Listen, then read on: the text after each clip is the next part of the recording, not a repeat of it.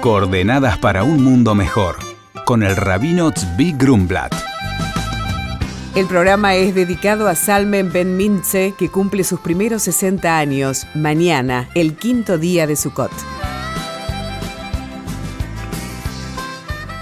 Nos encontramos en plena celebración de la fiesta de Sukkot. Además de estar en la cabaña, como hablamos la semana pasada, además de las plantas del lulab, el etrog, que también comentamos, tenemos en esta fiesta un detalle que se llama Zeman Simhateinu, época de nuestra alegría. Es decir, el calendario nos marca un tiempo donde tenemos que concentrar en el concepto de la alegría. Y no solamente desde el punto de vista filosófico, sino realmente celebrar. Hay que celebrar, hay que aprender a ser alegre. Allá dice el rey Salomón, es bueno un corazón contento permanentemente. Dios quiere que la persona viva una vida con alegría y felicidad, porque Dios creó al mundo para beneficiarnos, para nuestro bien. Dios no nos creó para sufrir, nos creó justamente para estar, cumplir con nuestra misión de manera feliz. ¿Y qué hacemos en esta fiesta de Sukkot para estar feliz? Una de las cosas que hacemos es comer nuestras comidas en una cabaña con follaje a la intemperie bajo la luz de las estrellas. ¿Qué es el significado de eso? ¿Cómo puede ser que una persona estando en una cabaña es el momento de mayor alegría del año y donde uno tiene que inspirarse para alegría para todo el año? Y la respuesta justamente acá está el secreto. La persona donde sus valores consisten nada más que en los valores materiales, la persona donde siente que su fortaleza está nada más que en el concreto, que está nada más que en la fortaleza física, esa persona no puede ser feliz, porque siempre falta algo, siempre las cosas son imperfectas, siempre el otro tiene un poco más, siempre estamos ahí. Pero cuando la persona aprende a valorar no las cuestiones materiales, a valorar las cuestiones espirituales, a valorar que él está con vida, a valorar que está sano, a valorar que tiene una familia, a valorar que está junto con la familia, a valorar que viene a sus hijos, a valorar que tiene oportunidades de hacer el bien, a valorar que tiene una misión, entonces ahí el valor de sus cosas no pasa por el concreto, el valor de su cosa pasa por el sentido real de la vida, el sentido de bondad, el sentido de justicia, el sentido de visión, el sentido de misión. Eso es lo que tenemos que aprender. Sukkot estamos en una cabaña y nos sentimos cobijados. La ley marca que si una persona está dentro de la azúcar y sufre, no tiene que estar en la azúcar. Va contra todo el espíritu de lo que es la azúcar. Porque justamente en qué radica la azúcar? La azúcar radica en aprender a celebrar sin depender de las cuestiones materiales. Es al revés. Las cuestiones materiales son la que nos rodea. El epicentro somos nosotros, nuestra vida, nuestra misión, nuestros actos de bondad. Y terminamos la festividad de Sukkot con Simchat Torah, que va a ser este próximo viernes, miércoles de noche, jueves y viernes. Bailamos ahí con la Torah y ahí se termina el ciclo anual de la lectura de la Torah, el día de mayor alegría del calendario hebreo. Entonces, Hak Sameach para todos.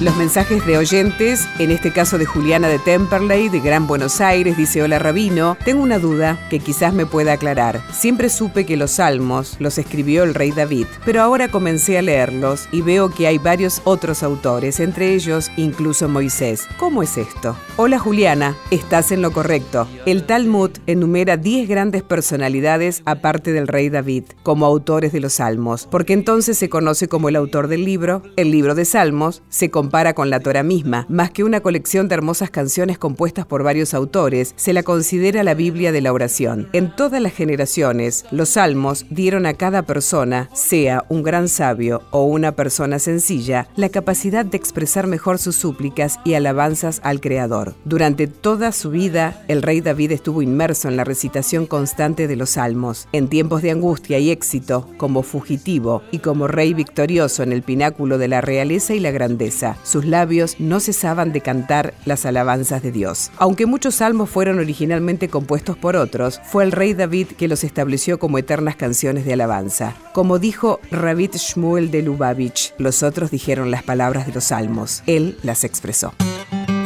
Por consultas al rabino pueden escribirnos a coordenadas.jabad.org.ar. Coordenadas para un mundo mejor con el rabino Zvi Grumblat. Shalom y Shabu Tov.